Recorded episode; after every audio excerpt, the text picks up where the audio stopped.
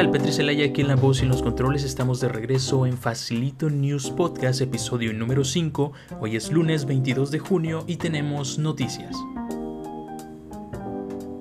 Facilito News Podcast es un show de código facilito en donde presentamos y damos nuestro punto de vista acerca de las noticias de tecnología, desarrollo de software y por supuesto de todas las novedades de la semana aquí en código facilito. El día de hoy estaremos hablando acerca de la Worldwide Developer Conference de Apple. Vamos a estar mencionando todo el software que estuvieron lanzando el día de hoy, también el caso de Mixer y algunas otras noticias acerca de Código Facilito y los eventos que vamos a estar realizando en esta semana. Espero que ya hayan preparado el café o si no, mientras lo preparan, disfruten de las noticias. Comenzamos. El día de hoy se celebró la Worldwide Developer Conference de Apple, en donde se presentan todas las novedades que va a incluir el sistema operativo o los sistemas operativos para sus dispositivos. En este caso comenzaron con iOS y se anunció iOS 14 y con ella integra los widgets, un cambio significativo visual para el sistema operativo de los iPhones junto con App Library para que puedas administrar mejor tus aplicaciones. Una novedad que ya existía en los dispositivos con Android, pero para los equipos con iOS, los iPhones en este caso, es completamente nuevo. Después de ya bastantes años con la misma interfaz, ahora se incluyen los widgets que va a ser un cambio significativo en la visualización de nuestro sistema. Incluyen también mejoras significativas en Siri y en las llamadas, ya no serán intrusivas que ya no ocuparán toda la pantalla para desplegar la aplicación, sino simplemente serán discretas como notificaciones, así como las llamadas entrantes y las búsquedas con Siri. Siri también tendrá su propia aplicación de traducciones, se incluye también en el sistema operativo Picture in Picture, algo que ya habíamos visto en iPadOS de forma nativa, ahora se incluye en iOS. Se actualizaron los Memoji y se amplía la cantidad de países para los mapas de Apple. iOS 14 también permitirá usar tu iPhone como llave del carro, esto dándote permisos con una tarjeta virtual, esto va a incluirse en el wallet directamente y podrás tener permisos para abrir el carro. También se incluyen los app clips que permitirán interactuar con códigos QR y NFC en establecimientos sin la necesidad de descargar la aplicación. Si tú te diriges a algún establecimiento y adquieres algún producto o servicio, podrás pagar acercando tu teléfono y no habrá la necesidad de descargar una aplicación completamente. Bueno, eso fue todo en el apartado de iOS. Ahora pasemos a iPadOS. Se han mejorado algunas de las cosas del sistema operativo, esto es como cada año se mejoran en cuestión de la velocidad, performance y en todos los dispositivos.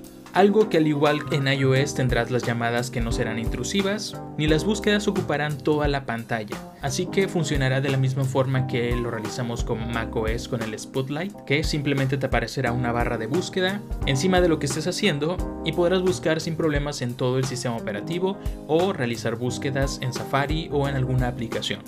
También incluyeron Scribble, que permitirá convertir tus garabatos escritos con el Apple Pencil en texto legible y también permitiendo una selección de texto inteligente. Los AirPods Pro agregarán un audio espacial y seguirán el movimiento de tu cabeza con el giroscopio y otros sensores para saber la dirección del audio. Esto lo va a hacer con la interacción desde el iPhone y tus AirPods. Y si tú giras la cabeza para un lado o para otro, el sensor que incluye los audífonos podrá detectar esto y podrá moverte el audio conforme tú te muevas. Ahora pasemos al apartado de Watch OS. Ahora permite medir el ejercicio mientras bailas, incluye un modo para lavarte las manos con sonido de jabón y te da una cuenta regresiva de lo que considera el dispositivo que es lavarse las manos o lo que considera Apple que es lavarse bien las manos. Esto viene bien para todos los que tienen un Apple Watch y por ejemplo para los niños creo que viene excelente para que ellos aprendan a lavarse bien las manos. Por fin se incluye una app nativa con seguimiento de sueño, esto ya lo habíamos visto en algunos rumores y ya teníamos algunas aplicaciones que realizaban este tracking acerca del sueño, pero ahora se incluye una aplicación nativa, vamos a ver qué tal y qué tan eficiente es, por ejemplo si no tienes tu dispositivo puesto o lo tienes cargando toda la noche. Incluyen también un dictado con el reloj y nuevas carátulas prearmadas.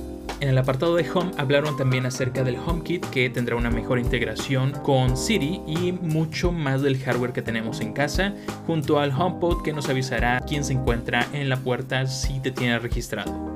Con tvOS anunciaron una mejor integración con las actividades Picture in Picture que realizamos en nuestro iPhone y una nueva serie. Y en el apartado de macOS, una de las sorpresas más esperadas fue la versión de macOS que ahora lleva por nombre macOS Big Sur, que hasta el momento es el cambio más grande que se ha hecho desde el macOS original y algunos cambios que se asemejan mucho a lo que hemos visto en el iPhone y en el iPad. Tenemos ahora un control center como en los iPhones en donde tenemos los atajos para activar o desactivar el Wi-Fi, Bluetooth, brillo, sonido, añadieron también los widgets como en iOS 14, animaciones y aplicaciones rediseñadas y hablaron también acerca de la privacidad en sus aplicaciones y más en Safari donde podrás limitar los servicios que intentan seguir tu actividad.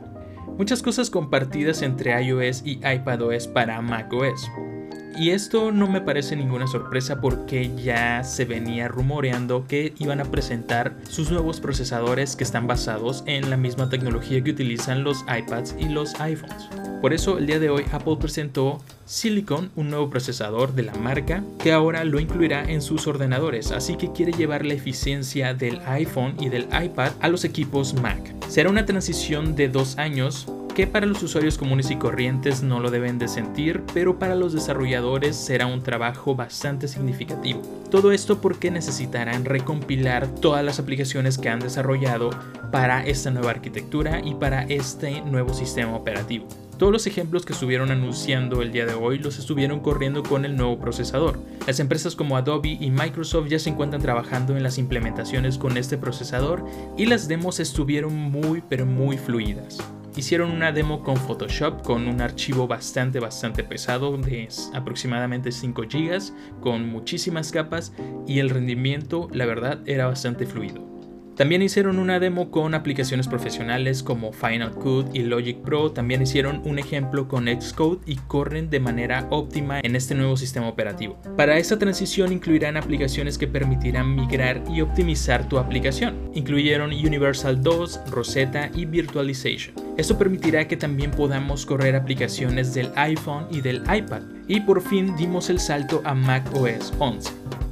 Si eres desarrollador podrás adquirir un kit de transición en un dispositivo Mac mini con el procesador A12Z, que este procesador lo incluye el iPad Pro, pero en este caso en este enclosure de Mac mini podrás tener 16 GB de RAM, 512 de SSD y el nuevo sistema operativo beta de desarrollador macOS Big Sur junto con Xcode en su nueva versión, que la nueva versión incluye compatibilidad universal para el desarrollo de aplicaciones. La transición comenzará a finales de este año y tendrá una duración de dos años completos. Las betas y el software para desarrolladores estarán disponibles a partir de hoy y la beta pública comenzará en julio. Y para otoño se viene la gran actualización de iOS 14, WatchOS 7 y toda la actualización del software para estos dispositivos de Apple. Y eso fue todo por la Worldwide Developer Conference de Apple. Se había rumoreado que se iban a lanzar nuevo hardware, pero en esta ocasión, como es WWDC, es solamente para desarrolladores, simplemente se anuncia el software y lo nuevo que va a incluir los sistemas operativos. Regularmente no se anuncia hardware como se había previsto. Esperemos que para septiembre hagan un anuncio significativo acerca del nuevo rediseño del iMac, de la nueva versión del iPhone, y también sobre los nuevos productos que van a incluir el nuevo procesador de Apple. Entre otras noticias, Mixer dice adiós.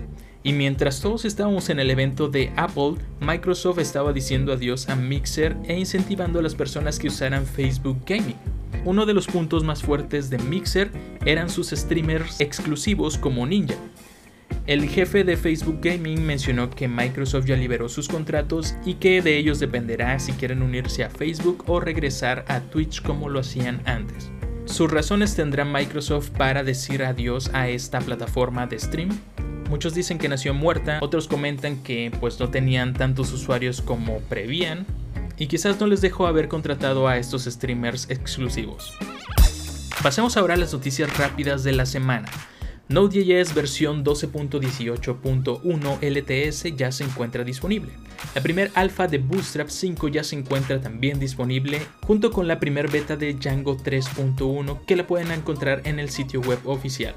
Rust 1.44.1 también ya se encuentra disponible. MUI 10.1 ya está lista para smartphones Huawei y Honor que recibirán la actualización también en México. Y Cyberpunk 2077 se retrasa para noviembre. Pasemos ahora a las noticias más importantes de Código Facilito.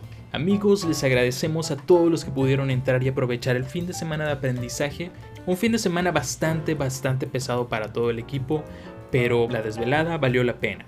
Y con eso decimos adiós a los maratones de cursos premium en la plataforma. Y como anuncio oficial, aparten los días jueves 25 y viernes 26 de esta semana, de este mes, porque tendremos dos días de aprendizaje.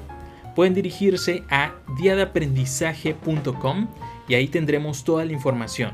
Tendremos conferencias y talleres de forma remota para alumnos y educadores, 100% gratuito y 100% remoto, y con mucho derroche de conocimiento. Algo que también se me había olvidado mencionar es que ya tenemos disponible el curso de introducción a Ionic 5, un curso impartido por un servidor y que puedes ver con tu suscripción premium. Y esas fueron las noticias más importantes de la semana. Los espero todos los lunes en punto de las 12 del día en Facilito News Podcast.